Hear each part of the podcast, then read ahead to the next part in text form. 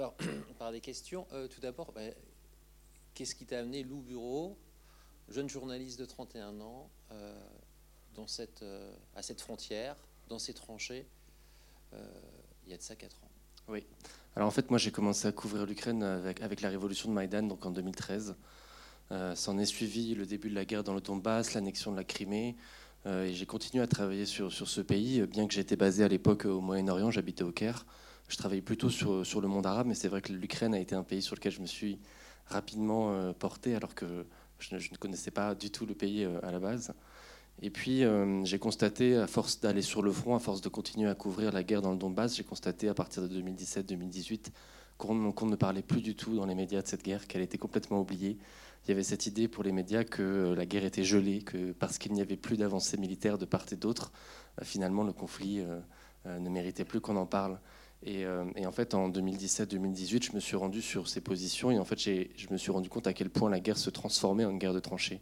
Et ça, c'est quelque chose qui, moi, en tant que jeune Français, euh, m'a choqué puisque ça m'a rappelé aussi à tout un imaginaire, tout un référentiel qu'on a, nous, Français, sur la Première Guerre mondiale avec ces images, effectivement, de tranchées. Euh, et donc, j'ai proposé à des médias de faire un reportage, d'abord parce que moi, j'étais journaliste, donc je ne connaissais que ça, le reportage. Et en fait, les médias m'ont tous répondu la même chose. Ils m'ont dit, mais ça ne nous intéresse pas, ça ne va pas intéresser le public. Euh, les Français ne sont pas intéressés par ce qui se passe en Ukraine.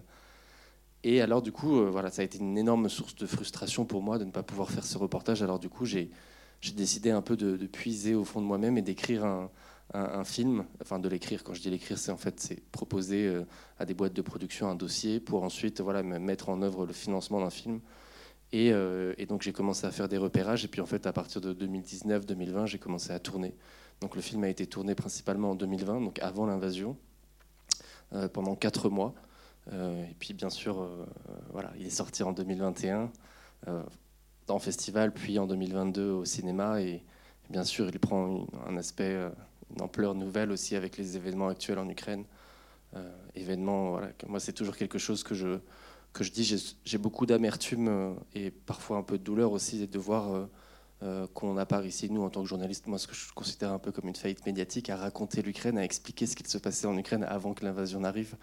Et on s'est retrouvé tout d'un coup un peu déboussolé. Enfin, les médias se sont retrouvés à devoir parler d'un conflit tout d'un coup comme ça, alors qu'en fait, le conflit avait déjà lieu. même si évidemment l'invasion était dans une échelle, une perspective beaucoup plus grande. Mais voilà, on ne parlait plus du tout du Donbass les mois qui précédaient l'invasion. Et donc voilà, après, il y a eu l'invasion et forcément, le, film a pris aussi une, ampleur nouvelle. Est-ce que vous avez des questions? Je pense que c'est bien aussi pour, euh, pour, vous, pour vous donner un peu de. pour vous rappeler un peu la situation. Euh, euh, évidemment, maintenant, pour, ce, pour ce bataillon, le 30e bataillon de l'armée ukrainienne, la situation a, a changé puisque euh, ils ont dû faire face à des attaques et des, affrontements qui sont désormais beaucoup plus violents qu'ils ne l'étaient avant, même si vous, avez pu le voir dans le film, euh, les affrontements étaient assez réguliers. Mais là, voilà, l'ampleur de la guerre est telle qu'il y a eu énormément de, morts et en fait beaucoup de, personnages, euh, de, soldats que vous avez vus dans le film aujourd'hui sont morts. Il y, a notamment Simeon, qui est le, commandant qui est chauve, qui invective souvent ses hommes, qui est assez énergique, qui est décédé il y a à peu près un mois, il y a Pachtiet, qui est le, jeune qui se fait raser à un moment donné euh, pendant la scène, qui est mort au tout début de l'invasion dans les premiers jours. Il y a aussi Vitali, le jeune qui raconte qu'il est orphelin et qu'il a choisi d'intégrer l'armée dans cette scène un peu, un déjeuner sur l'herbe dehors, euh, qui est aussi décédé euh, les mois qui précèdent. Donc voilà, c'est extrêmement compliqué pour eux puisqu'ils font face à une violence inouïe. Puis les affrontements maintenant ont pris une ampleur totalement, totalement nouvelle. Aujourd'hui, tous les moyens militaires sont utilisés dans la, dans la guerre en Ukraine, que ce soit l'artillerie, l'aviation. Donc forcément, il y a beaucoup plus de morts et forcément, les, les soldats aussi euh, meurent euh, beaucoup plus. Alors que ce n'était pas le cas euh, à ce moment-là ils, ils, en mouraient, mais beaucoup moins. Il y avait des pertes. il y avait quand même des soldats qui mouraient tous les jours, mais c'était à peu près, il y avait à peu près 40 à 50 morts de chaque côté chaque mois. Donc on n'était pas du tout dans les mêmes échelles. Aujourd'hui, vous avez euh, en moyenne entre 100 et 200 morts de part et d'autre tous les jours. Oui, alors en fait, c'est ça qui est intéressant de comprendre dans, euh, dans ce film, c'est qu'en fait, à partir de 2015, vous avez eu ce, qui a été signé euh, par les deux parties, qui étaient les accords de Minsk, dont on parle beaucoup, puisqu'ils sont repris de part et d'autre des, des, deux camps. Les accords de Minsk, je ne vais pas rentrer dans les détails, mais en gros, le principal aspect des accords de Minsk, c'était le respect du cessez-le-feu.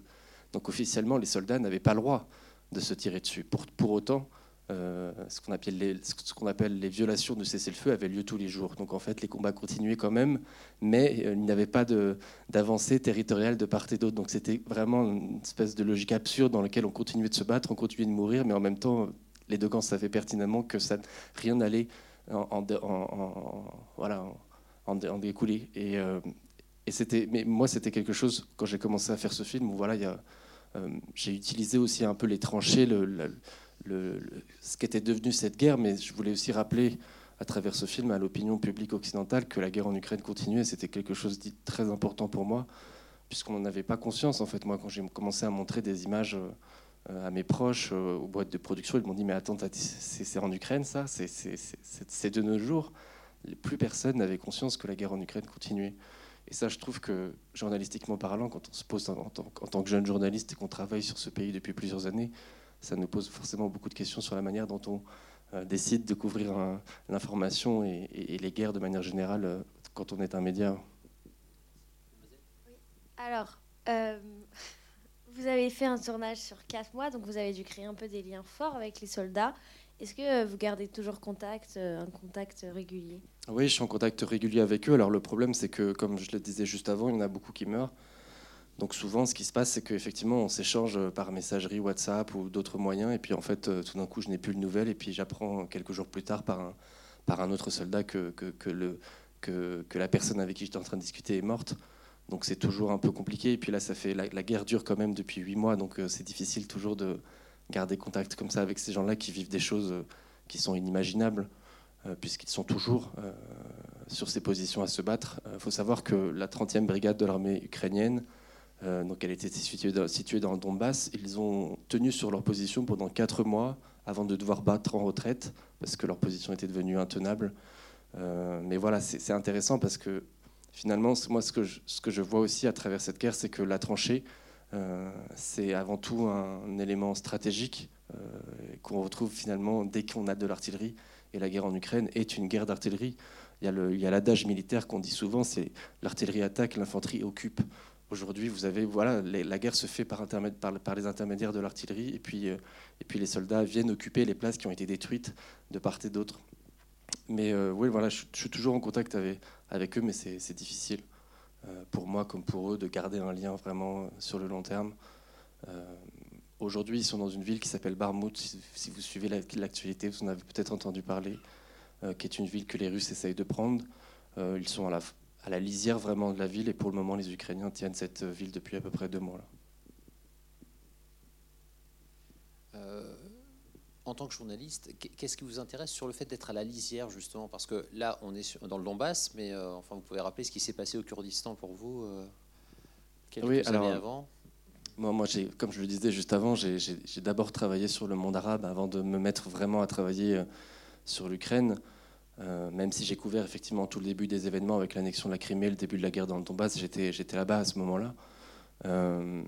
Euh, mais déjà à l'époque, en 2013, quand il y a eu la révolution de Maïdan, c'était quelque chose qui m'intéressait vraiment beaucoup parce qu'il y avait cette idée que tout ça se passait en Europe déjà. Une, une révolution en Europe de cette, ampleur, de cette ampleur, quand on est un jeune journaliste, quand on, voilà, qu'on s'intéresse à ces problématiques-là, c'est toujours très intéressant de, de, les couvrir.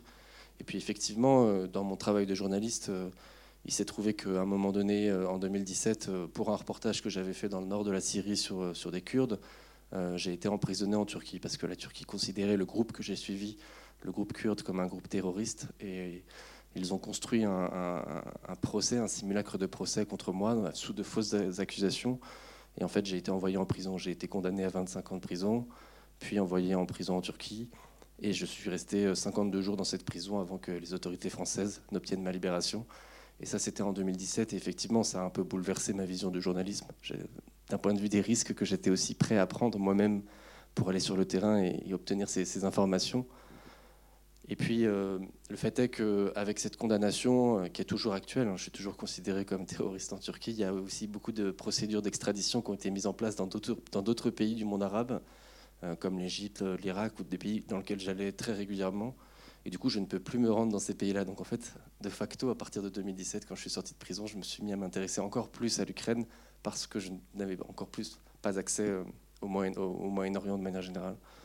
Et puis après, c'est un film, qui est, très rare. Hein. Vous, vous, vous en trouverez pas d'équivalent, en tout cas pas que je sache, euh, pour la simple raison que normalement, pour aller sur le front, euh, vous avez besoin d'autorisation officielle. Et moi, j'ai fait le film sans avoir l'autorisation de l'état-major ukrainien.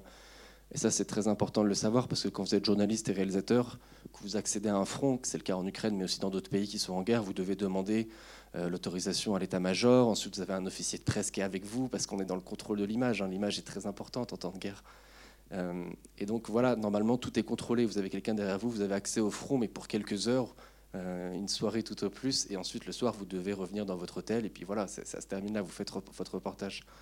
En fait, moi, j'ai pu accéder à ce front par l'intermédiaire d'un ami que j'avais rencontré en 2013 qui était un jeune Ukrainien sur la place Maïdan, à l'époque, qui était ingénieur de formation et qui, en 2014, a fait le choix d'intégrer l'armée ukrainienne régulière, qui, de fil en aiguille, est devenu commandant.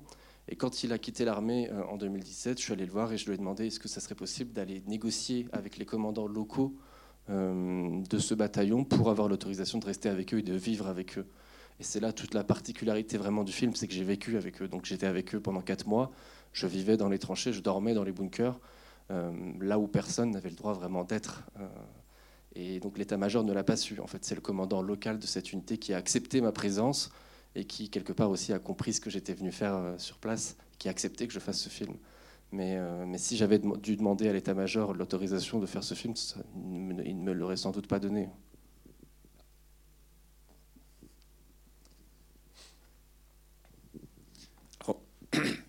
J'imagine qu'aujourd'hui l'état-major ukrainien est au courant de, ce film. Euh, quand vous retournez en Ukraine, comment êtes-vous accueilli? Bah, Ils sont au courant, mais alors le problème c'est qu'ils ont d'autres problèmes à régler maintenant. Euh, vu qu'il y a l'invasion euh, totale du pays, ils ont d'autres chats à fouetter, si je puis dire. et donc ils n'ont pas eu le temps vraiment de, regarder le film ou de, s'intéresser à ça. Le film devait sortir en Ukraine en avril. évidemment, il n'est pas sorti vu l'état de la guerre actuelle. Euh, certains Ukrainiens l'ont vu, certains soldats aussi l'ont vu, que j'ai pu, pu les voir juste avant le début de l'invasion en février. Euh, mais voilà, l'état-major est au courant qu'un film a été fait, mais c'est pas dans les ordres de priorité actuels. Parce que vous parliez tout à l'heure de, de l'image que ça, que ça renvoie. Il y a quand même des, des moyens qui sont très désuets euh, au niveau des armements, au niveau des équipements. Oui. Ça renvoie une image pour le coup. Effectivement, on a l'impression quand on voit. Exactement. Pas, effectivement, quand on voit le film, on a l'impression qu'il y, a un aspect très désuet. On a l'impression que c'est un peu fait de briques et de brocs. Il euh, faut, bien comprendre que, en fait, dans les accords de Minsk, il y avait certains points qui étaient respectés par les deux parties. Et parmi ces points, il y avait le retrait des armes lourdes sur une portion de 30 km de part et d'autre du front.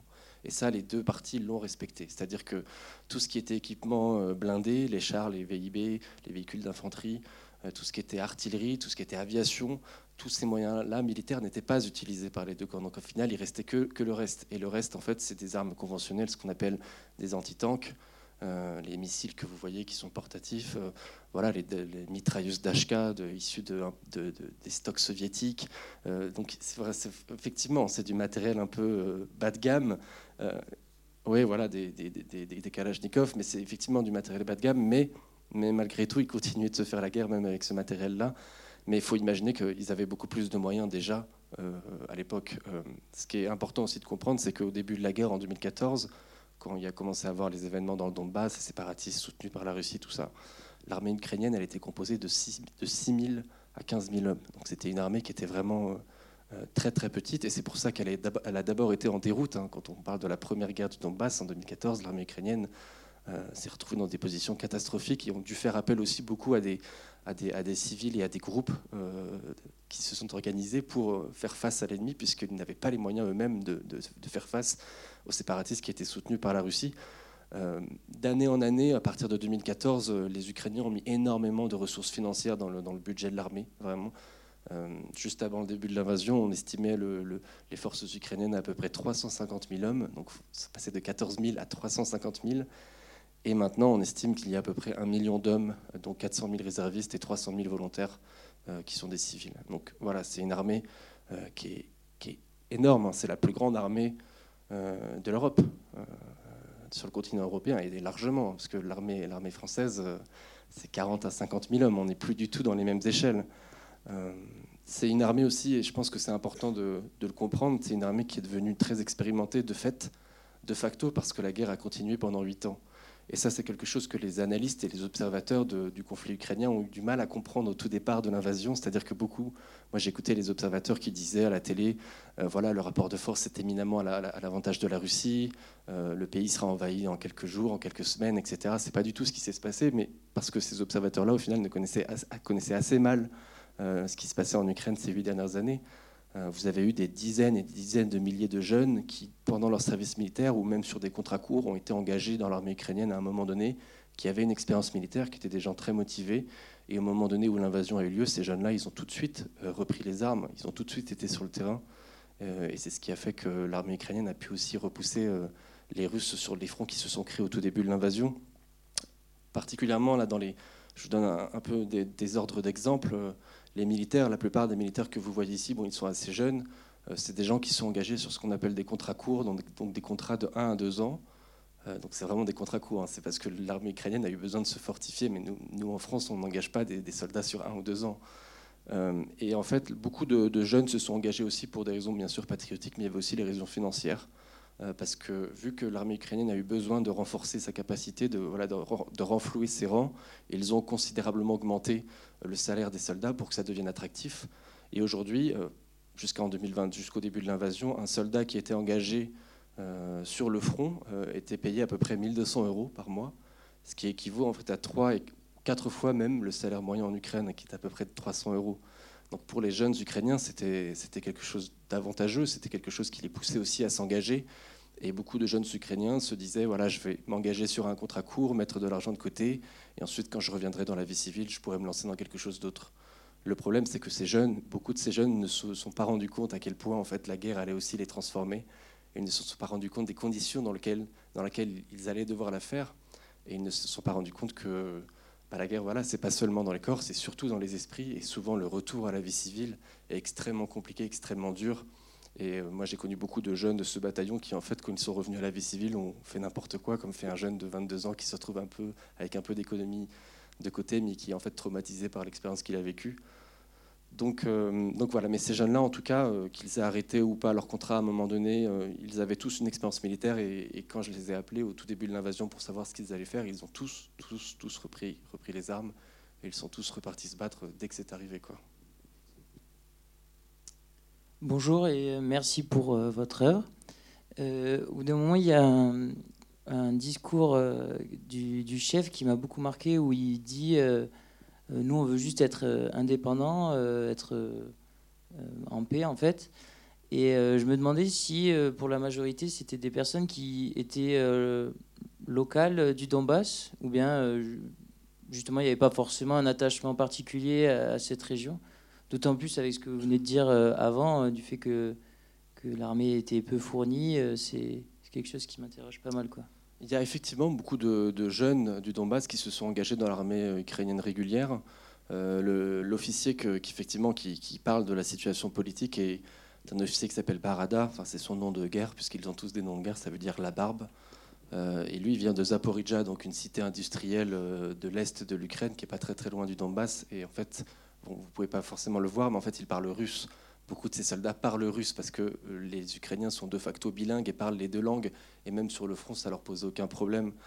Euh, mais de manière générale, il y a eu euh, très rapidement avec, avec Maïdan, avec, avec le début de la guerre, un sentiment patriotique qui est né, qui est devenu très très fort, puisque quand vous avez une guerre dans votre pays, forcément les générations qui grandissent naissent avec cette guerre et finalement développent des sentiments patriotiques, presque parfois même nationalistes, de défense de leur pays, de l'intégrité de, de leur pays. Euh, le Donbass, forcément, c'est une région qui est très particulière hein, quand on regarde l'histoire euh, de l'Ukraine et aussi par, au regard de, la période soviétique et de l'histoire de la Russie. Euh, il y a toujours eu des liens très importants entre la Russie et le Donbass, mais pour autant, moi j'ai connu beaucoup de jeunes du Donbass qui se sentaient profondément ukrainiens et qui se sont dit très rapidement qu'ils se sont portés volontaires pour, pour aller se battre au début, au début de la première guerre de Donbass, donc en 2014. Effectivement, c'est assez intéressant ce moment-là parce que les soldats parlent assez peu entre eux de politique réellement. Euh, parce qu'ils connaissent généralement la situation. Et moi, je ne voulais pas leur poser de questions. Je m'étais mis aussi dans, un, dans, un, dans, un, dans, une place un peu d'invisibilité. Je ne voulais pas avoir un rapport direct avec eux, un peu journalistique. Je voulais, que, je voulais vraiment filmer les conversations qu'eux avaient euh, dans leur vie quotidienne. Donc, de facto, ils n'en parlent assez peu puisqu'ils la connaissent. Euh, mais ce jour-là, en fait, voilà, Barada m'a expliqué, il voulait absolument en parler. Et c'est assez intéressant parce qu'en en fait, il dit tout en quelques phrases.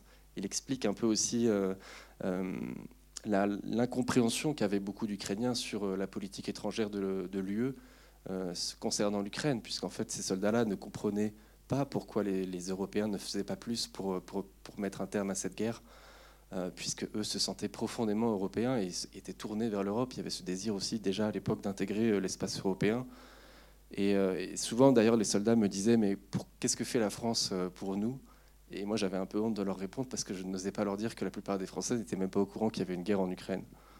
mais effectivement, voilà, ils parlent de la situation économique, etc., qui sont des choses extrêmement importantes. Et moi, je considère personnellement qu'il y a eu une sorte un peu de, faillite politique dans la manière dont on a euh, appréhender le conflit en Ukraine parce qu'on n'a pas été capable de, par exemple, de toutes ces questions qu'on se pose aujourd'hui qui sont redondantes dans les médias sur l'économie, euh, à travers euh, le, voilà, l'énergie, le, gaz, le pétrole, etc. C'est des questions qu'on aurait pu se poser des années auparavant. On n'aurait pas été pris dans la compréhension totale aujourd'hui de devoir trouver d'autres ressources gazières alors, alors même qu'il y en avait et qu'on continuait de, qu'on continuait de, se fournir chez, la Russie. Bon, alors c'est un peu moins le cas pour la France, parce qu'on n'a jamais été vraiment dépendant de la Russie pour la France, mais l'Allemagne, par exemple, a construit, vous en avez sans doute entendu parler, le gazoduc Nord Stream 2, qui a coûté des milliards d'euros aux contribuables allemands, qui n'a jamais été utilisé, parce qu'il y a eu le début de l'invasion.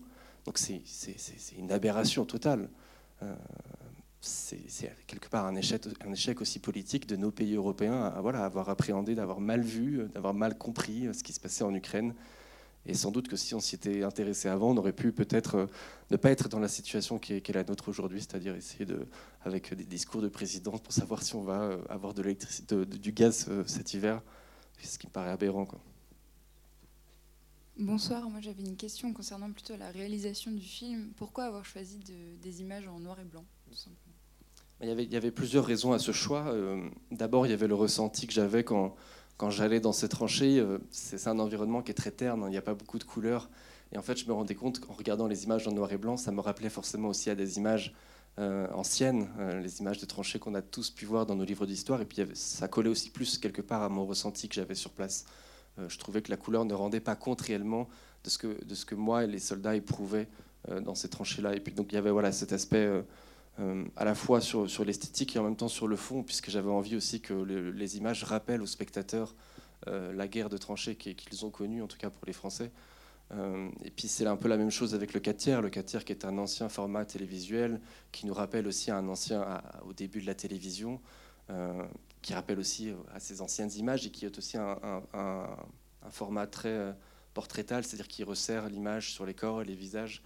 Euh, et c'est ce que je voulais faire, parce que moi, je voulais raconter la vie d'homme sur, sur, le, sur le terrain. Et puis, il y a aussi le côté, euh, les tranchées, c'est un environnement euh, où, au final, la, vision est réduite dès le départ, puisqu'on est dans des tranchées. et on, on, entend beaucoup plus de choses qu'on ne voit. Donc, en fait, tous ces, toutes, ces, toutes ces prédispositions, tous ces, toutes ces choses, tous ces aspects ont fait que le choix du 4 tiers noir et blanc a été assez intuitif. Et c'est des euh, c'est des choix qu'il a fallu porter aussi d'un point de vue cinématographique quand on fait une demande de subvention et quand, on est un jeune journaliste et qu'on va voir les boîtes de production pour leur dire euh, je viens avec un film en noir et blanc qui attire sur la guerre en Ukraine. Moi, je peux vous assurer qu'au départ, les gens me regardaient qu'est-ce qu'il veut faire lui? Ça n'a pas été facile. Euh, et puis, forcément, quand on prend des choix esthétiques très forts, faut, voilà, faut les justifier.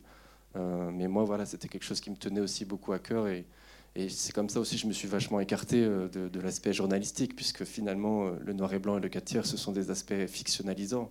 On ne voit pas en noir et blanc, on ne voit pas en 4 tiers. Euh, donc c'est des choix qui déforment la réalité, mais qui servent un autre but, qui est de, renforcer quelque part un ressenti des émotions. Et c'était ça aussi que je voulais faire. Et en tant que documentariste, en tant que réalisateur de, de films, on peut se permettre voilà, ce point de vue subjectif, ce choix qu'on ne peut pas faire en, journalisme. En journalisme, voilà, on doit respecter l'objectivité, la déontologie. C'est très difficile de porter des choix esthétiques, alors que là, en fait, en tant que documentariste, on, les amène et il faut les assumer, mais on peut les faire. Euh, moi, j'avais une question. Vous avez dit tout à l'heure que l'armée ukrainienne, au début de la guerre, donc, était très limitée en hommes et qu'elle avait dû faire appel à des milices, à des groupes militaires parallèles. Euh, est-ce que vous faites référence à ces milices d'extrême droite dont on a beaucoup entendu parler Et j'aimerais que vous nous aidiez à évaluer un peu ce phénomène. le circonscrire dans le temps, en nombre, la provenance, et éventuellement faire euh, le lien, voilà, peut-être avec l'opacité relative d'un point de vue occidental autour de cette guerre, parce qu'on était dans une forme de confusion justement par rapport aux acteurs. Et puis aussi, dans quelle mesure c'est ça qui entre finalement dans la rhétorique poutinienne de euh, dire euh, nous combattons des fascistes. Quoi. Alors oui, je faisais référence en partie à ces, groupes d'extrême droite. Il y a eu des, groupes civils, militaires qui se sont constitués, qui ne sont pas tous nationalistes. Mais effectivement, vous en avez aussi d'extrême droite, notamment le bataillon Azov, qui à l'origine est un bataillon qui a été euh, construit par des néo-nazis. Les deux fondateurs euh, du bataillon Azov sont des néo-nazis. Après, c'est là où c'est compliqué, c'est qu'il faut, comprendre, c'est de la nuance, euh, et il faut vraiment comprendre comment est-ce que le bataillon Azov a évolué euh, aussi dans la société ukrainienne. Donc au tout départ, comme je vous disais, effectivement, l'armée ukrainienne a eu besoin d'avoir recours à ces bataillons-là, qui étaient des gens extrêmement motivés et déterminés, qui ont pu aller rapidement sur le front, se sont engagés et en fait ne dépendaient même pas de l'armée ukrainienne. C'est-à-dire qu'ils avaient leurs propres moyens, leur propre financement, et en fait, euh, ils étaient quasiment mieux équipés que l'armée ukrainienne. Donc très, rapidement, en fait, ce sont des bataillons comme Haïdar et Azov qui se sont trouvés sur les fronts les plus durs pour, euh, pour euh, repousser euh, les séparatistes soutenus par les Russes.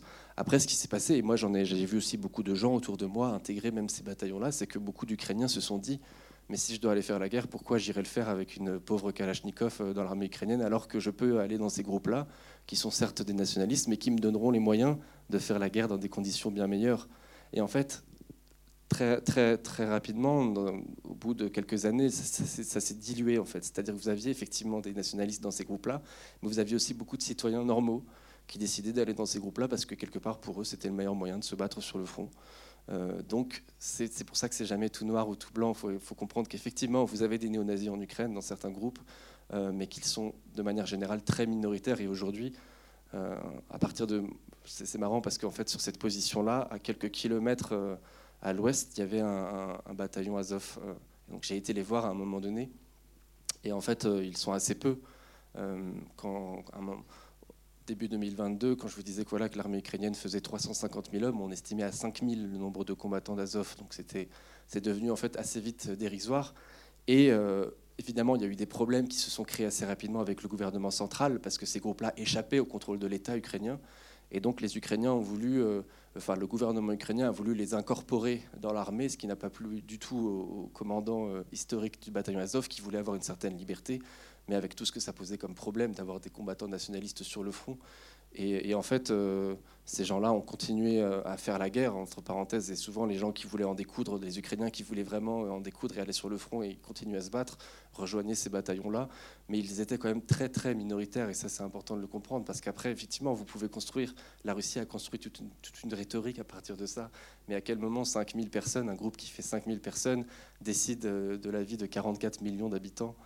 C'est absurde. Et puis, il faut bien imaginer que le bataillon Azov, effectivement, il est constitué, de, comme je vous disais, de, certains membres qui sont néo-nazis, mais c'est un bataillon qui n'a jamais existé autre que dans son rôle militaire. C'est-à-dire que quand vous avez eu des élections en, 2019 euh, qui ont amené au pouvoir Zelensky, vous avez eu des partis politiques qui ont essayé d'utiliser le, bataillon Azov, euh, fiers de leur succès sur le front, pour voilà, euh, arriver en politique et se constituer en politique.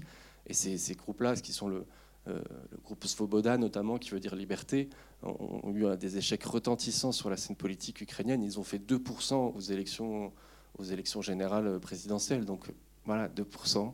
Un bataillon d'extrême droite euh, nationaliste qui fait 2% dans, des élections présidentielles, ça veut aussi dire un peu, ça, dit beaucoup finalement sur, euh, les Ukrainiens et sur ce que eux pensaient. C'est difficile pour les Ukrainiens parce qu'effectivement, ils savent qu'ils ont eu besoin de ces gens-là à un moment donné, mais ce n'est pas pour autant qu'ils acceptent qui ils sont et qu'ils euh, euh, les soutiennent. C'est ça qui est difficile à comprendre pour nous aussi, opinion occidentale. Mais j'ai aussi envie de vous dire que si vous regardez la composition des armées dans d'autres pays euh, d'Europe et du monde, vous avez aussi des nationalistes, des, gens qui sont très très nationalistes dans nos armées, et parfois même des gens qui sont néo-nazis. Hein. Vous, allez, vous allez sur le monde, vous allez voir des, des, reportages qui montrent des, soldats français qui ont des croix gammées tatouées sur le, sur, le, sur le bras. Alors effectivement, ces gens sont ultra minoritaires, mais ils existent aussi. Donc voilà, c'est tout. Effectivement, c'est comment est-ce qu'on euh, comment, comment est-ce qu'on raconte l'éclosion de ces mouvements-là au regard vraiment d'une population générale? Et c'est effectivement éminemment très complexe, mais Mais, mais pour moi, effectivement, la rhétorique russe qui consiste à dire que tous les Ukrainiens sont des nazis est effectivement extrêmement faux. C'est pas possible de, de dire ça. bonsoir. J'aimerais revenir sur ce que vous avez dit tout à l'heure sur le fait que finalement la guerre, on l'entendait plus qu'on la voyait, ce que votre film montre très très bien. Et j'aimerais que vous nous parliez de la manière dont s'est fait le travail de la prise de son. Alors, je ne sais pas si j'ai bien vu, parce que ça va très vite, mais à un moment, à la fin, il y a une course où tout le monde part en courant. J'ai cru voir le preneur de son et les bonnets du micro, mais je ne suis pas très sûr. Et j'aimerais bien que vous nous précisiez aussi, il y a une très belle séquence très abstraite juste après ça, où on voit de la fumée. Et j'aurais bien aimé que vous nous disiez ce que vous filmiez à ce moment-là. Alors effectivement, le, matériel et le, tournage s'est fait de manière très light, hein, parce que j'étais tout seul. Donc j'avais aucune équipe euh, derrière moi pour la simple et bonne raison que ça aurait été trop compliqué d'avoir une équipe euh, dans des tranchées, euh, qu'on aurait plus attiré l'attention déjà, et puis ensuite qu'il n'y avait pas la place, dans, tout simplement dans les bunkers. Moi j'avais un lit qui m'était donné, mais c'était le lit d'un soldat qui n'était pas là. Il n'y a pas la place pour accueillir une équipe dans ces conditions sur ce front-là. Donc effectivement, j'ai dû tout faire tout seul. Ça a été très compliqué parce qu'en plus, vous avez vu les conditions. Des fois, vous avez un peu d'internet, des fois un peu d'électricité, mais ça change un peu tout le temps. Et, euh, donc en fait, pour le son, moi, ce que j'avais fait, c'est que j'avais disposé des, enregistreurs externes un peu partout. Euh, c'est-à-dire, il y en avait un dans le bunker, un euh, en dehors de la tranchée, un à d'autres endroits, etc. Et en fait, j'ai récupéré toutes ces sources de son à la fin, ce qui a été un travail immense hein, et très conséquent. Et ensuite, après, on les a resynchronisés par rapport à l'image et ensuite, on a pu les utiliser. Donc, il y avait du son un peu partout. C'est comme ça que vraiment j'avais vu le dispositif du son, puisqu'effectivement, euh, comme, vous le, enfin, comme vous le dites, euh, on entend dans les tranchées beaucoup plus qu'on ne voit. Et donc, c'était extrêmement important pour moi de, pouvoir capter tous ces sons-là. Euh, et la scène, effectivement, où, vous voyez l'homme devant moi qui est en train de partir en courant, en fait, c'est mon traducteur. C'est mon traducteur qui part en courant parce qu'à ce moment-là, en fait, quand vous avez un tir qui est, fait, en fait, très rapidement, l'autre camp sait où est-ce que d'où viennent les tirs et donc réplique. Donc si vous restez sur cette position-là, vous êtes dans, très rapidement, au bout d'une minute, il y a des tirs de réplique. Donc c'est très dangereux.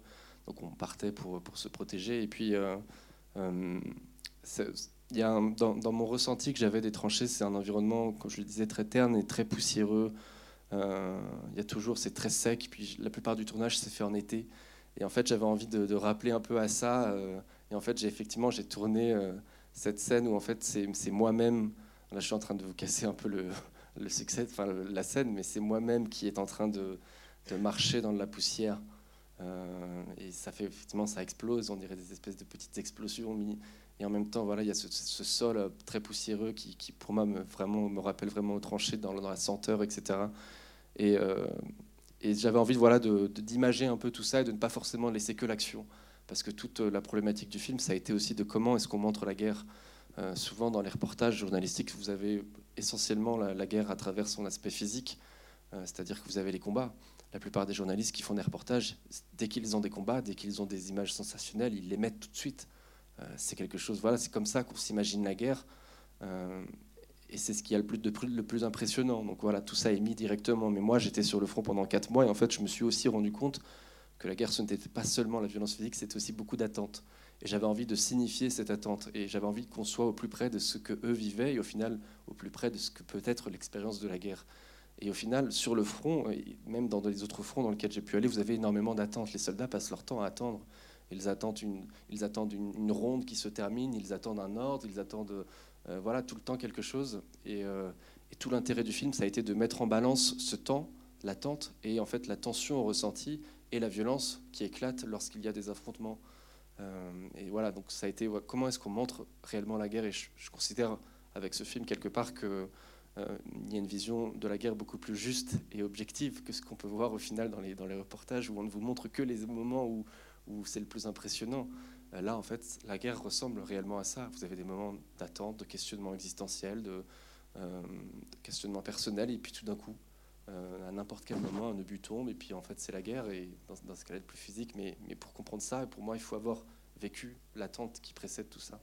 Et donc voilà, j'ai cherché un moyen aussi dans l'image euh, de, retranscrire ça quelque part. Et donc c'est pour ça que j'ai fait des choix de ne pas mettre toutes les scènes de violence, parce qu'il y en a eu beaucoup en l'espace de quatre mois, et de aussi, voilà, de, aussi montrer ces moments-là de quotidien, de, vécu, euh, de conversation, et qui, au final, pour moi, me semble beaucoup plus juste et honnête dans la retranscription de, cette guerre que ne le font euh, certains quand ils prennent uniquement les, séquences sensationnalistes. Est-ce que ces 52 jours d'incarcération au QHS ont, nourri votre travail justement? C'est-à-dire 52 jours enfermés, après un film dans les tranchées, un cadre Un cadre dans le cadre dans le cadre, la patience Oui, forcément, il y, a des, il y a des similarités. C'est vrai que euh, les tranchées, quelque part, sont aussi une sorte de prison. Pas seulement psychologique, parce que les soldats, quand, quand ils s'engagent sur ces contrats courts de 1 ou 2 ans, ils n'ont pas le choix. Hein. Ils doivent aller jusqu'au bout du contrat, parce que un soldat qui ne va pas jusqu'au bout de ce contrat, c'est de la désertion, et donc c'est la prison. C'est extrêmement, c'est extrêmement strict, il y a la cour martiale, etc. Et, en fait, ces soldats-là, ils se retrouvent souvent dans une position où ils n'avaient pas imaginé vraiment euh, la complexité, les, la difficulté de, vivre dans une tranchée, dans un bunker euh, pendant 11 mois de l'année, parce que c'est à peu près ça le, rapport. Vous avez, ils sont dans les tranchées pendant à peu près 11 mois et ils ont un mois de permission. Donc 11 mois d'affilée, je peux vous assurer qu'à un moment donné, beaucoup, ça va devenir fou. Euh, et effectivement, voilà, c'est effectivement c'est un environnement qui est très clos. C'est presque un huis clos dans une tranchée, dans un bunker. Euh, c'est aussi une sorte d'emprisonnement physique, psychologique.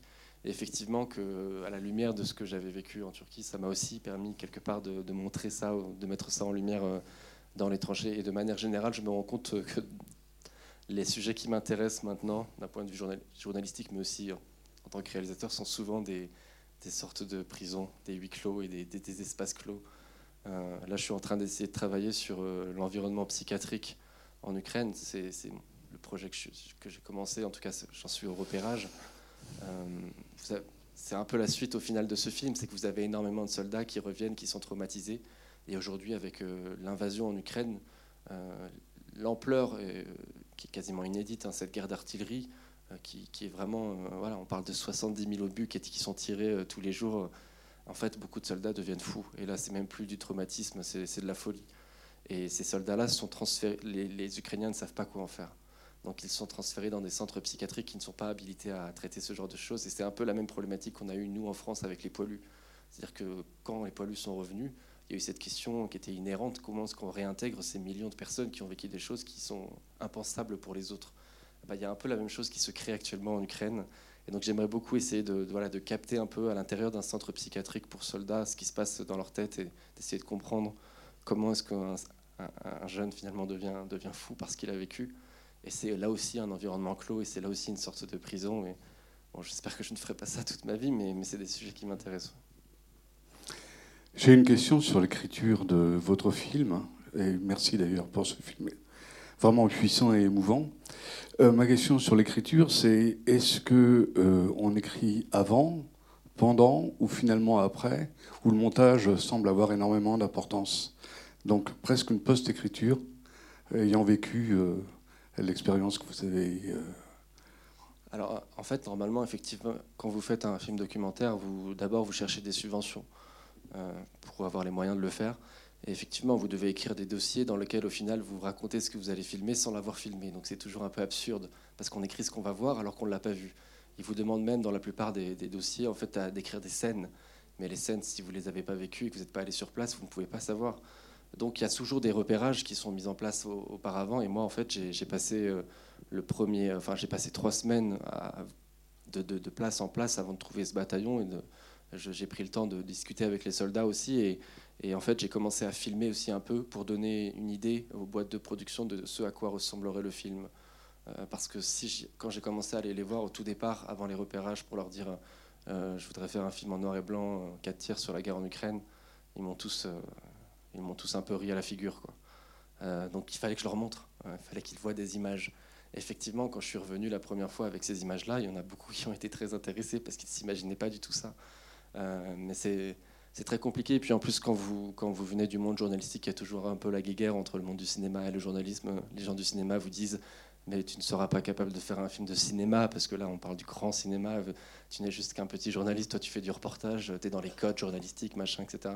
Et on me voyait un peu, euh, voilà, on me voyait un peu comme, euh, comme un, prétend, un petit peu comme un journaliste prétentieux qui voulait tout d'un coup se mettre à faire du cinéma à partir de rien.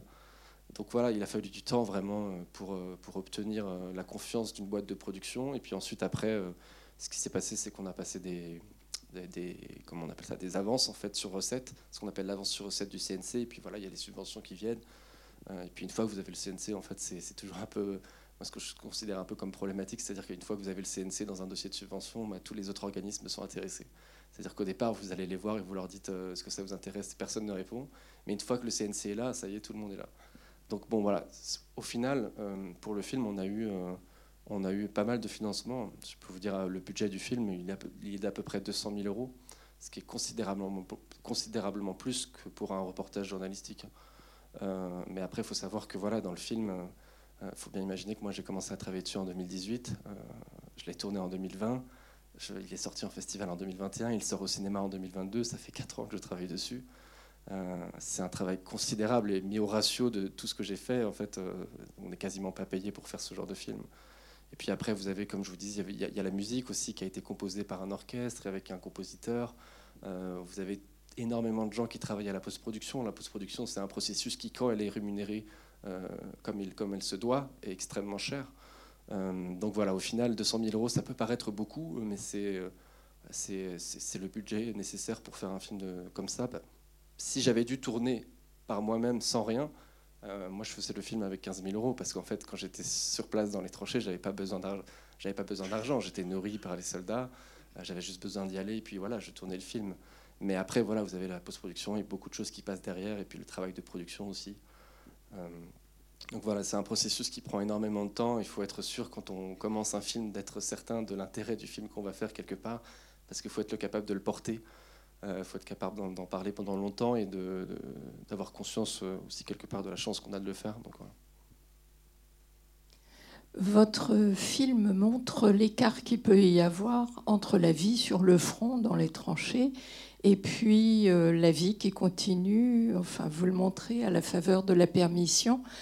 Euh, c'est vrai que pendant cette époque, vous parliez de l'ignorance des pays occidentaux par rapport à cette guerre, mais on a continué à faire des affaires, à commercer, etc., avec cette autre Ukraine. Et en même temps, vous disiez que le patriotisme euh, montait dans la population. Comment vous pourriez témoigner de... Comment vous l'avez ressenti à le patriotisme montait parce que quand vous avez une guerre qui perdure dans un pays, bah, la jeune génération qui évolue euh, vit avec cette guerre. Il faut bien imaginer qu'à partir de 2014, la guerre était quotidienne pour les Ukrainiens. Donc ils ont vécu, ils avaient tous les jours des bulletins d'information dans les JT qui leur expliquaient le nombre de morts sur le front, euh, comment était la situation. Et puis vous avez aussi des, euh, quand vous êtes dans un pays en guerre, euh, tout est un peu déstabilisé. Vous devez allouer beaucoup d'argent à l'armée, au, détriment d'autres secteurs. Et l'Ukraine, à partir de 2014, avait énormément à faire parce qu'il y avait la guerre euh, dans le Donbass, mais le, but de la révolution de Maïdan, à la base, c'était la lutte contre la corruption, parce que l'Ukraine était un pays qui était très corrompu, avec les oligarques et tout ce qu'on connaît, etc. Et les, gens avaient, démis le président de l'époque, euh, Viktor Yanukovych, pour justement se battre contre la corruption dans le pays. Donc quelque part, la, guerre a déstabilisé tout ça et a empêché que ces réformes puissent se mettre en place, même s'il y a eu des choses qui ont été faites depuis 2014. Euh, mais voilà, effectivement, vous avez des jeunes générations, des gens qui avaient 12 ans en 2014 au début de la guerre, et qui en ont 20 maintenant, et c'est ces gens-là qui sont partis sur le front tout de suite. Euh, eux, ce sont des jeunes qui sont presque des jeunes de la guerre, qui ont vécu dans une société qui était en guerre et qui avait bien conscience de l'être. Euh, donc voilà, effectivement, ça, ça, change tout. S'il n'y avait pas eu de guerre et qu'il y avait dû avoir une invasion rapide du pays avant, enfin s'il n'y avait pas eu de guerre avant, sans doute que les, les choses auraient été radicalement différentes. Et d'ailleurs, je pense même que si la Russie avait envahi l'Ukraine en 2014, euh, ils auraient sans doute conquis le pays, parce que l'état de l'Ukraine était, un état en déliquescence, avec pas, pas d'autorité, euh, voilà, pas d'armée, etc. Euh, en huit ans, les choses ont considérablement changé. vous avez une, affiche magnifique, en noir et blanc, qui évoque d'ailleurs peut-être d'autres, d'autres guerres. Moi, je pense aussi au Vietnam euh, avec ces, euh, ces buissons là, enfin, qui y a autour. Bon, et on voit euh, cette femme. Alors cette femme, j'ai pas tout à fait saisi quel était son rôle. Elle, explique notamment que elle, a un certain âge et puis elle considère les, les, les, petits gars de 20 ans qui pourraient être ses fils, avec elle ça va. Elle est un peu comme une, une, une incite de maternelle avec eux. Bon, elle a un grade, elle a un rôle particulier. Euh, est-ce que vous pouvez nous le dire? Alors en fait, cette femme qui s'appelle Oksana est une soldate comme les autres. Mais effectivement, on l'a réduit à des rôles qui ne sont pas les siens. Et, c'est forcément très dur pour une femme de, vivre la guerre, en tout cas d'être sur peut-être sur vraiment le front même. Il faut savoir qu'il y a à peu près, avant l'invasion, il y avait à peu près 14% de femmes dans l'armée ukrainienne, mais elles étaient plus, le plus souvent dans des rôles administratifs ou médicaux, euh, infirmières, médecins, voilà, etc. Il y en avait très peu au final qui étaient vraiment des soldats et qui se battaient sur le front. Oksana en faisait partie, mais effectivement, c'est tout l'intérêt aussi du film, c'est qu'on la vision de la femme dans les tranchées qui reste, la guerre reste un monde d'hommes. Effectivement, on la restreint à ce rôle un peu, voilà, de devoir faire à manger, de s'occuper des petits problèmes, des petits bobos, etc. Alors qu'à la base, ce n'est pas du tout le, sien. Euh, mais euh, Oksana, elle a un parcours un peu particulier, mais comme en fait, comme, la plupart des soldats, elle, a été, euh, elle a été pendant dix ans avec un mari qui la battait. Elle a fait le choix de, le quitter. Elle s'est retrouvée euh, avec deux enfants à charge sans aucun revenu. Elle a d'abord fait l'usine. Euh, et ensuite, elle a, elle, a, décidé d'arrêter l'usine parce que le salaire était misérable et qu'elle était en train de se tuer en faisant ça. Et paradoxalement, elle a choisi d'intégrer l'armée, elle aussi, pour des raisons d'abord financières, en se disant que avec ce revenu-là, elle pourra substituer à la vie de sa famille. et donc, elle a fait quatre ans dans l'armée ukrainienne. Et effectivement, c'était très dur pour elle de vivre sur le front euh, euh, dans ces conditions-là, puisque quand on est une femme dans les tranchées, on a aussi d'autres problèmes. Euh, et en fait, ce, personnage-là, c'est un personnage qui s'est un peu imposé à moi dans, le bon sens du terme, parce que quand je me suis rendu compte qu'il n'y avait qu'une seule femme dans ce bataillon, je me suis dit, je ne peux pas parler de la vie de ce bataillon quelque part sans parler de la vie de cette femme. Et au départ, ça a été un peu dur de l'approcher parce que les autres soldats voyaient que je lui prêtais de l'attention. Et donc, il y avait encore plus de. Voilà, il me disait, mais pourquoi tu t'intéresses à elle? De toute façon, elle sert à rien, etc. Il me disait des choses comme ça. Euh, et puis, Aksana voulait pas avoir davantage d'attention sur elle. Et puis, au final, au fur et à mesure, on, a construit une relation d'amitié. Et puis, elle a, commencé à ouvrir. Enfin, sa parole a été un peu libérée par la suite. Et, et elle était contente à la fin, vraiment, de pouvoir parler un peu de ce qu'elle vivait sur le front. Mais effectivement, moi, je, n'ose même pas imaginer euh, la difficulté de, que ça doit être pour une femme de vivre dans cet environnement qui, est un environnement d'hommes, en fait. Hein. La guerre est principalement faite par les hommes. Oksana, elle a fait le choix de, quitter l'Ukraine avec euh, ses deux fils pour aller en Pologne. Parce que contrairement aux hommes, en fait, euh, les, les femmes ont le droit de quitter le pays. les hommes, eux, ne peuvent pas, par contre. Oui, on sait depuis 14-18 que les guerres se gagnent pas dans les tranchées, mais par la guerre de mouvement. Si vous êtes retourné dans le conflit là récemment, est-ce que justement le bataillon a pu reprendre une guerre de mouvement? Est-ce que vous avez pu le constater? Est-ce que vous avez pu aussi, parce que c'est vrai qu'on n'entend pas du tout parler, voir les armements occidentaux, américains? Est-ce que vous avez vu les fameux 18 canons français qui sont allés? Est-ce que ça donne des résultats? Et est-ce que vous pensez, au travers des succès récents de l'armée ukrainienne en septembre-octobre, que justement la guerre de mouvement va pouvoir aboutir à la libération du pays. Alors effectivement, euh, moi j'ai passé à peu près cinq mois en Ukraine depuis le début de l'invasion. Euh, les livraisons d'armes occidentales ont été euh, décisives. sans elles, les Ukrainiens n'en seraient pas là. je ne dis pas qu'ils n'auraient pas résisté, mais en tout cas, ils n'auraient pas aussi bien résisté. Ils ne seraient sans doute pas en mesure de faire des contre-offensives, notamment il, n'en est que euh, la situation reste quand même assez compliquée. Euh, il y a eu effectivement des contre-offensives qui ont été mises en place à partir de septembre-octobre. Euh, mais quand on regarde à l'échelle de l'intégralité du front, qui fait plusieurs milliers de kilomètres, on est très très très très loin de la fin de la guerre. la Russie a encore des ressources qu'elle n'a pas mises sur le terrain. il y a la mobilisation qui arrive.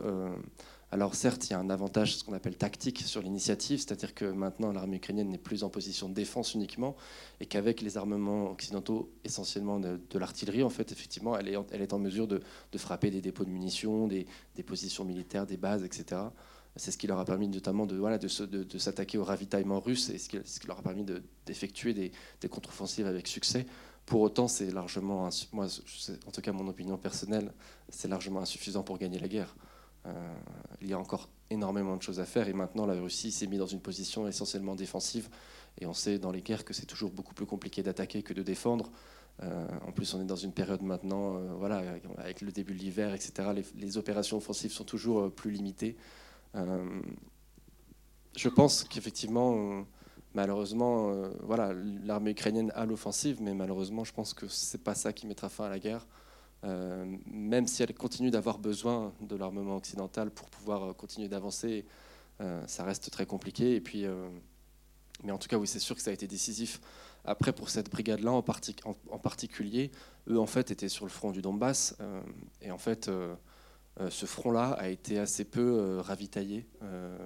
on leur a donné assez peu d'armement parce qu'en fait, le président ukrainien a fait le choix de, de, faire confiance en fait à ces hommes de métier d'expérience qui étaient déjà positionnés sur ces endroits-là pour en fait tenir le choc de la plus d'encaisser la plus grande partie du choc des offensives russes.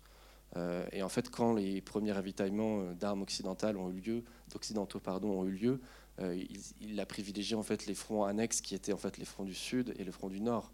D'abord pour se libérer de l'emprise de Kiev et puis ensuite voilà le protéger Odessa, etc. Et en fait, ces hommes-là dans le Donbass ont reçu assez peu d'équipements. Et moi, quand, je, suis en contact avec eux, je, ils sont toujours en train de me dire qu'ils attendent. Ils attendent encore des hommes et des équipements euh, et c'est pour ça aussi que quelque part, je trouve ça assez, dur parce que c'est des gens qui étaient mobilisés dans la guerre déjà avant le début de l'invasion et c'est eux qui, qui, subissent les pertes les plus lourdes, euh, qui doivent encaisser le choc. Et encore aujourd'hui, sur cette région-là, la région de Donetsk, c'est là où les Russes essayent vraiment de pousser. Parce qu'il faut bien s'imaginer que cette position-là, et même à côté de Barmout où ils sont actuellement, c'est à quelques dizaines de kilomètres de Donetsk. Hein. Donetsk qui est la capitale autoproclamée euh, de cette région, enfin même plus maintenant, puisqu'en fait ça fait partie de la Russie officiellement, selon les Russes.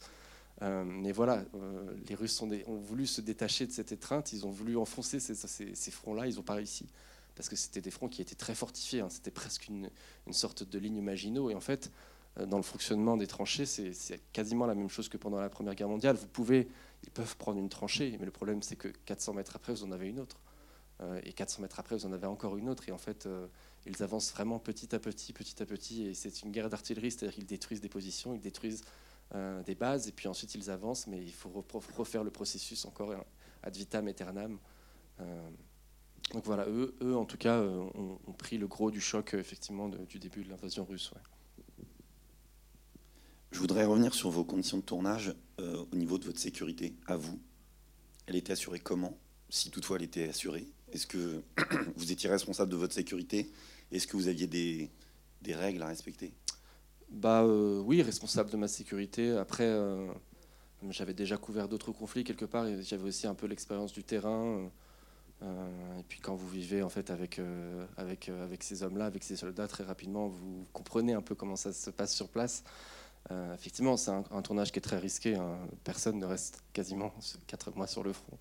Et d'ailleurs, moi, même mes amis ukrainiens me disaient, mais pourquoi est-ce que tu fais ça? Pourquoi est-ce que tu vas quatre mois sur le front, vivre dans un bunker, dans des tranchées pour raconter ça? Eux-mêmes ne l'auraient pas fait. Euh, après, voilà, moi, c'était un choix euh, personnel, une prise de risque que j'estimais nécessaire par rapport à ce que je voulais montrer.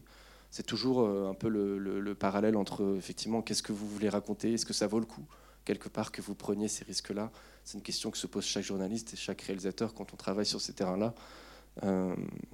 Mais après, voilà, moi, j'avais, il y a une différence notoire entre moi et ces soldats-là dans la prise de risque. C'est que moi, je pouvais partir du front à n'importe quel moment. J'en avais la possibilité. Si jamais je trouvais que c'était trop dangereux ou que je n'arrivais pas à supporter euh, les événements, j'avais la possibilité de partir, d'aller me reposer et ensuite de revenir. Eux, les soldats, ne peuvent pas le faire. Euh, effectivement, et après sur le tournage, euh, vraiment d'un point de vue pratique, effectivement, j'ai passé l'intégralité du tournage avec un gilet pare-balles et un casque, donc avec 25 kilos sur le dos avec la caméra. C'est un, tournage qui est exténuant. Et en fait, euh, j'ai dit auparavant que j'étais resté quatre mois. En fait, je suis resté quatre fois un mois. Parce qu'en fait, un mois, c'était la période de temps maximum que j'arrivais à passer avant d'être épuisé. Parce qu'en fait, dans les tranchées, au-delà de l'aspect euh, purement euh, des risques, pour moi, le, plus dur, c'était vraiment l'épuisement. Parce qu'en fait, quand vous êtes dans les bunkers, la nuit, vous dormez quasiment pas.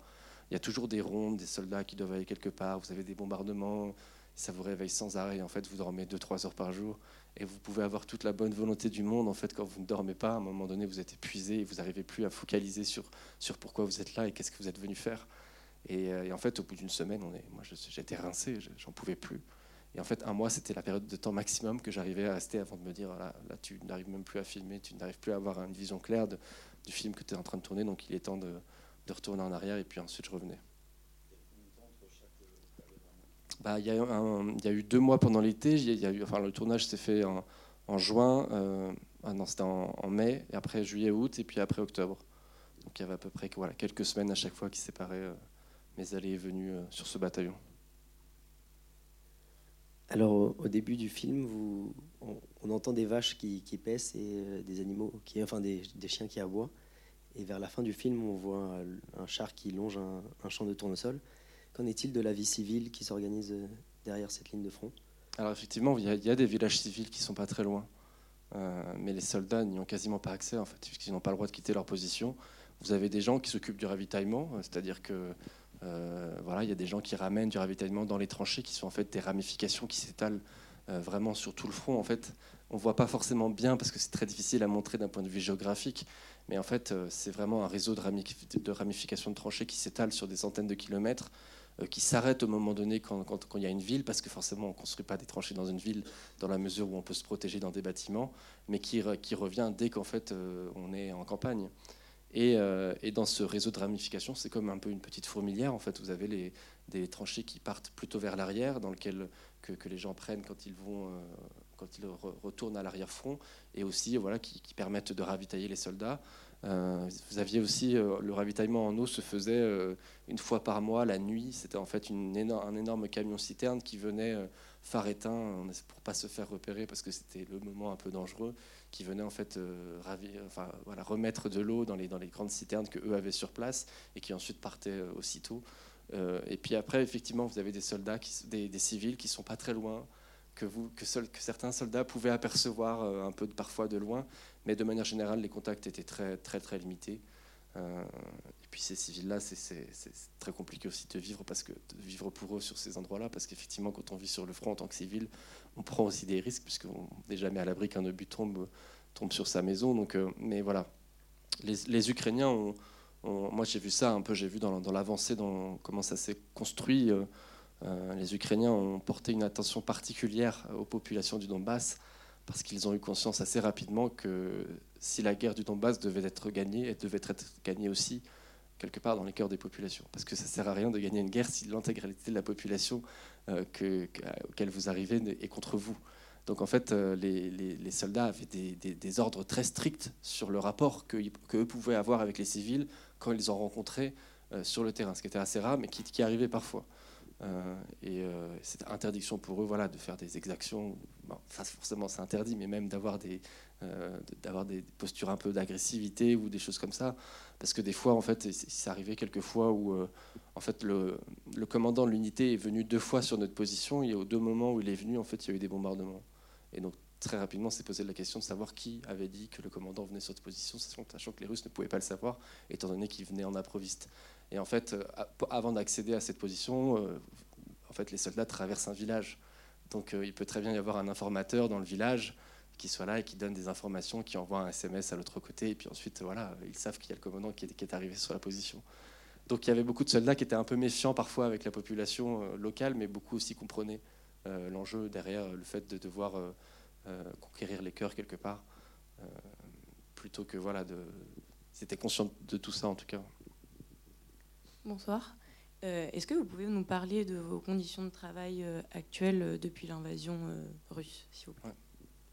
Il y, a un côté très étrange hein, pour moi personnellement parce que j'ai passé des années, à partir de 2017 et même avant, à essayer d'intéresser les médias sur, sur ce qui se passait en Ukraine et que j'avais très, très souvent des refus sur les reportages que je leur proposais. Euh, et maintenant, en fait, effectivement, on est passé dans l'extrême inverse. C'est-à-dire qu'à partir de, l'invasion, beaucoup de médias se sont réveillés et se sont demandé, mais en fait, qui connaît l'Ukraine? Quels sont les journalistes qui connaissent l'Ukraine? Et en fait, on n'est qu'une poignée. Euh, vous avez à peu près 3 à 4 correspondants français qui habitent en Ukraine et puis euh, des personnes un peu comme moi qui font des allers-retours de manière très régulière. mais voilà, on est très peu à connaître l'Ukraine, en tout cas à couvrir l'Ukraine depuis le début de la révolution de Maïdan, donc depuis presque 10 ans. Et donc j'ai été euh, tout d'un coup extrêmement sollicité, alors que c'est moi qui, avant, allais frapper à la porte des médias pour leur proposer des choses, et maintenant c'est l'inverse. Et euh, bien sûr, pour moi, c'est confortable parce qu'on me permet maintenant de faire des choses que j'aurais jamais pu faire avant. Et puis il y a aussi, euh, voilà, on, propose toujours de faire plein de choses. Je suis invité sur des plateaux télé. Enfin voilà, il y a une reconnaissance qui va avec, mais j'ai quand même un goût d'amertume moi dans tout ça parce que j'ai passé tellement d'années un peu à galérer en tant que journaliste indépendant à essayer d'intéresser les médias sur ça et je trouve ça dommage qu'on en arrive là, en fait, qu'on en arrive tout d'un coup à me solliciter alors que j'ai passé des années à essayer de les voir. Et je leur dis à chaque fois hein, que je vois les rédacteurs en chef, je leur dit, vous vous rendez compte que je vous ai proposé ce sujet il y a trois, ans et que vous, m'avez dit que ça ne vous intéressait pas, alors que, maintenant, euh, alors que maintenant on est en plein dedans. Voilà, c'est la manière dont est fait l'information et c'est, parfois un peu compliqué à comprendre aussi en, tant, que journaliste. Et, et c'est vrai que là, j'ai, fait beaucoup de reportages euh, sur le front pendant l'invasion. Et en fait, c'est un processus qui commence un peu à me, déplaire quelque part parce que ça, va très très vite dans les médias. surtout en plus quand vous travaillez en télévision.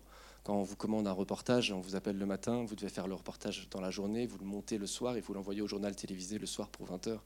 Et le lendemain, c'est la même chose. Et l'après-lendemain, c'est encore la même chose. Et vous prenez des risques parce que vous êtes sur le fond, vous êtes dans une zone qui est risquée. Et en fait, tout ce que vous produisez est très éphémère, ça disparaît, après on n'en parle plus. Alors certes, c'est de l'information, c'est important d'être là, mais en fait, en termes de prise de risque, euh, se pose la question, voilà, est-ce que ça vaut vraiment le coup? Et c'est ce que je dis toujours, vous avez, euh, en ce moment en Ukraine, on est, on est 2000 journalistes. Et, moi, le reportage que je fais, par exemple, sur une famille qui évacue, euh, le front, il est important, mais l'équipe derrière moi va, le faire aussi. Et au final, pourquoi est-ce qu'on prend autant de risques personnels pour une information que tout le monde va relayer aussi? Je veux dire, c'est important de prendre des risques quand quelque part l'information n'est pas là. Et je donne souvent l'exemple de ces deux journalistes euh, ukrainiens qui étaient les derniers à l'intérieur de Mariupol quand la ville était en siège par l'armée russe, les deux journalistes d'Associated Press. Euh, ces gens-là ont pris des risques extrêmes parce qu'en fait, ils ont fait choix de rester dans la ville au moment donné où la ville était assiégée par les Russes. Donc, c'était les deux seuls journalistes à être à l'intérieur de la ville et ils étaient eux-mêmes recherchés par les Russes qui voulaient, c'était des Ukrainiens, hein, qui voulaient les, les arrêter et peut-être même les exécuter, étant donné que certains journalistes ukrainiens ont été exécutés quand ils ont été capturés par les Russes. Ces deux personnes ont pris des risques extrêmes. Hein.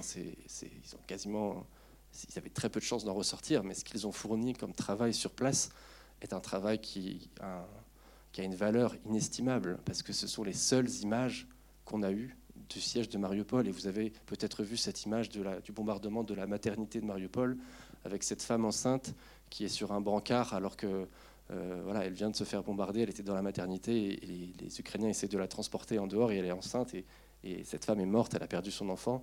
Et ce sont des images qui ont fait le tour du monde. Euh, elles ont été reprises, commentées par les dirigeants politiques partout dans le monde. Elles ont aussi été reprises par la propagande russe. Euh, mais voilà, ce sont les seules images qu'on avait de, ce bombardement et c'est extrêmement important. Donc là, pour moi, la prise de risque, elle est très importante, mais elle est justifiée. Il y a un travail journalisme qui est très important derrière. Euh, moi, dans mon travail de tous les jours actuellement en Ukraine, même si je considère que je fais du bon travail, je ne suis pas sûr que la prise de risque en, valent vraiment le coup. Euh, donc c'est pour ça aussi que j'aimerais beaucoup, quelque part, un peu continuer dans le cinéma, c'est qu'on n'est pas du tout dans, les mêmes, dans le même processus dans le cinéma. Le, film, il existe. Aujourd'hui, je suis devant vous pour en parler jamais j'aurais pu parler d'un reportage que j'avais fait. Ça, n'est pas possible. Et j'ai envie, j'ai besoin de légitimer une prise de risque telle. Sinon, pour moi, ça ne fait aucun sens. Et c'est pour ça que j'accepte encore de faire du journalisme parce que j'ai envie. C'est d'abord ma première ressource financière. Mais c'est vrai que des fois, c'est un peu dur. Euh, c'est un peu dur. Et ces derniers mois, j'essaye un peu de, lâcher un peu du mou parce que je, me rends compte que ce, fonctionnement, cette efflusion de reportages, euh, j'ai du mal à l'accepter. Euh, alors, pour revenir sur le film, il y a ce moment où le chef, encore une fois, évoque le fait que il est, pour eux, c'est impensable d'attaquer avec le cessez-le-feu. Et il est vraiment ferme là-dessus. Et j'aimerais bien comprendre qu'est-ce qui a poussé, bah, justement, un peu, on va dire, le moment culminant du mmh. film où ils, ont, où ils sont passés à l'attaque, alors qu'avant, il y avait vraiment avec, et justement avec les chars, dont vous disiez tout à l'heure que c'était euh, interdit. Euh. Alors effectivement, euh, c'était impensable parce que, parce que leur état-major l'a interdit. les Ukrainiens n'avaient pas le droit de répliquer. C'est-à-dire que la plupart du temps, quand il y avait une attaque, et c'est un peu ce qu'on voit pendant le bombardement à l'intérieur du bunker, avec voilà, je filme l'entrevue de la porte. en fait, les Ukrainiens attendent d'avoir l'autorisation de répliquer. C'est-à-dire qu'on leur demande de rester dans le bunker parce qu'ils n'ont pas le droit d'aller se battre. et ça, c'était pour respecter le cessez-le-feu. Et les autorités ukrainiennes, l'état-major ukrainien a mis un point d'honneur à respecter vraiment ce cessez-le-feu. Et moi, j'ai passé quatre mois et j'ai fait d'autres reportages sur le front. Je peux vous dire que c'est vraiment ce qu'ils essayaient de faire la plupart du temps. Euh, là, c'était un peu particulier et c'est aussi ce qui fait un peu l'intérêt de cette scène, c'est qu'effectivement, pour, une fois, c'est eux qui attaquaient en premier. Euh, et ils attaquaient en premier, en fait, parce qu'ils voulaient se venger. Ils voulaient se venger parce que pendant les bombardements qui ont précédé les, jeux, les, semaines d'avant, euh, un de leurs camarades a été touché. C'est ce qu'on voit dans le film. À un moment donné, il a été brûlé à 65% et en fait il est mort après. Et donc ils n'avaient pas pu ce jour-là répliquer parce qu'ils n'en avaient pas eu l'autorisation de leur état-major. Et en fait ils avaient décidé de prendre tous ensemble, même avec les officiers sur place, le risque de, de, de, de commencer cette attaque tout en disant à leur état-major que c'était les, que c'était les séparatistes pro-russes qui avaient commencé à attaquer. Donc c'est un jeu, voilà, c'est un peu le jeu, du chat à la souris. du, chat et la souris. Mais ça, là, il y a des petites. Voilà, mais effectivement, eux n'avaient pas le droit, normalement, d'un point de vue formel, de répliquer. ce qui n'était pas le cas de l'autre côté. Ça, c'est quelque chose dont je peux témoigner. les séparatistes pro-russes n'ont jamais tenu à respecter le cessez-le-feu. 95% des combats qui pouvaient avoir lieu l'étaient parce que les, séparatistes décidaient de tirer. Et c'est souvent ça aussi un peu la logique absurde de cette guerre, c'est que tout d'un coup vous aviez un mortier qui tombait quelque part à n'importe quelle heure de la journée ou de la nuit, mais vous saviez pas pourquoi. Ça n'avait aucun intérêt militaire. Vous aviez juste un mortier qui tombe, qui des fois fait des dégâts, des fois non. Euh, pourquoi est-ce que de l'autre côté, euh, quelqu'un a décidé de tirer? Moi, c'est quelque chose que je me suis souvent posé. à quel point, voilà, pourquoi ces soldats décident tout d'un coup de, de tirer au mortier alors que il n'y a aucun intérêt stratégique derrière? Est-ce que c'est des ordres qui ont été donnés par leur état-major euh, de, voilà, de continuer à harceler le front ukrainien ou pas? C'est quelque chose que j'ai du mal à, imaginer, mais en tout cas, quand on parle aujourd'hui du respect des accords de, Minsk, c'est très important parce que la rhétorique russe a repris les accords de Minsk disant que c'était les Ukrainiens qui ne respectaient pas les accords. Et le, principal point de ces accords, c'était le cessez-le-feu. Vous ne pouvez pas mettre en place le volet politique de ces accords s'il n'y a pas de, si les armes ne se taisent pas sur le front. Et ça, pour l'avoir euh, expérimenté, pour avoir vécu très longtemps sur le front, parce que j'y étais pendant quatre mois là, mais j'ai fait d'autres reportages avant, ah ben en fait, c'était toujours les Russes et les séparatistes pro-russes qui, attaquaient. Euh, et, sur l'attaque même qu'on a pu voir en fait sur le bunker, c'est pour être, même plus précis, en fait, on a eu accès après, euh, les Ukrainiens quelques satellites en fait qui sont dédiés à l'imagerie satellitaire, qui viennent en fait euh, voilà, euh, prendre des photos de ce qui se passe de l'autre côté. C'est extrêmement précis. Vous pouvez voir les déplacements de troupes, etc. Et en fait, ce jour-là, euh, c'était une unité de l'armée russe qui était partie de la frontière russe, qui est pas très loin, qui est à peu près 80 km, qui était venue sur la position des séparatistes et qui en fait leur avait appris à utiliser le mortier. Les mortiers. Et en fait, les Ukrainiens étaient surpris ce jour-là parce qu'ils me disaient, mais jamais ils ne tirent avec autant d'efficacité. D'habitude, les mortiers, ils atterrissent 100 ou 200 mètres à côté et là, ce jour-là, tous les mortiers ont atterri sur le bunker. Et en fait, c'était les Russes qui étaient venus directement euh, leur, enseigner ça. Il y avait cette formation qui était donnée tout le temps par l'armée russe euh, aux séparatistes. Et ça, c'est très important de le comprendre parce qu'au final, euh, on oublie à quel point l'armée russe a été présente au sein des territoires séparatistes pro-russes depuis le début. Et même au début de la guerre en 2014, vous avez eu l'armée russe qui a été directement impliquée chez les séparatistes dans certaines batailles. Euh, une des plus grandes batailles, une des plus grandes défaites de l'armée ukrainienne l'a été parce que un, régime entier de l'armée russe est venu en Ukraine prêter main forte aux séparatistes. Et ça, les, Russes ne l'ont jamais reconnu, alors qu'il y a eu des reportages qui l'ont montré, qui sont des éléments factuels. Et ça a été la même chose au départ pour l'annexion de la Crimée. Hein. Si vous regardez les reportages au tout départ, euh, les premiers jours, vous avez ces, ces, parachutistes qui avaient été déployés sur le territoire de la Crimée qui n'avaient pas d'insigne. Et quand vous regardez les déclarations de Vladimir Poutine à l'époque, il dit non, ce n'est pas nous. Donc ils étaient à ce point en train de mentir sur leur implication dans le conflit, dans l'annexion de la Crimée et dans le conflit dans le Donbass. Euh, les Russes ont toujours été dans le Donbass. Et ça, c'est très important de le comprendre parce que la rhétorique russe, la rhétorique russe pousse à, dire le contraire, mais ce n'est pas vrai. Ce n'est pas vrai. Il y a eu des éléments factuels, il y a eu des enquêtes qui ont été faites. Les Russes ont déstabilisé l'Ukraine à partir de 2014 et c'est pour ça que les Ukrainiens considèrent quelque part que la guerre contre la Russie pour eux a commencé en 2014 et pas en 2022. Merci beaucoup, Lou. Euh, ça, fait près d'une heure qu'on est là euh, avec ce jeu de questions-réponses absolument passionnante et on en a sûrement plein, euh, notamment, voilà, on a échangé là-dessus sur, l'information, sur le fait que, effectivement, Elon Musk a racheté Twitter et la guerre de l'information, ça se joue aussi là. Et donc les armements aussi. Bon, allez sur le compte de Lou sur Twitter et suivez-le. En tout cas, merci, merci beaucoup à toi aussi d'avoir organisé tout ça. Merci au cinéma Les 400 coups pour avoir organiser cette séance. Et merci à vous de vous être déplacés parce que je sais que c'est pas forcément évident de se dire un soir on va aller se regarder un film documentaire sur la guerre en noir et blanc. Mais voilà, c'est un film qui, je pense, a le mérite d'exister et qui, quelque part, est important et assez rare. Donc, euh, vraiment, merci beaucoup d'être venu, d'être revenu le voir. Merci, Lou. Bravo. Bonne soirée.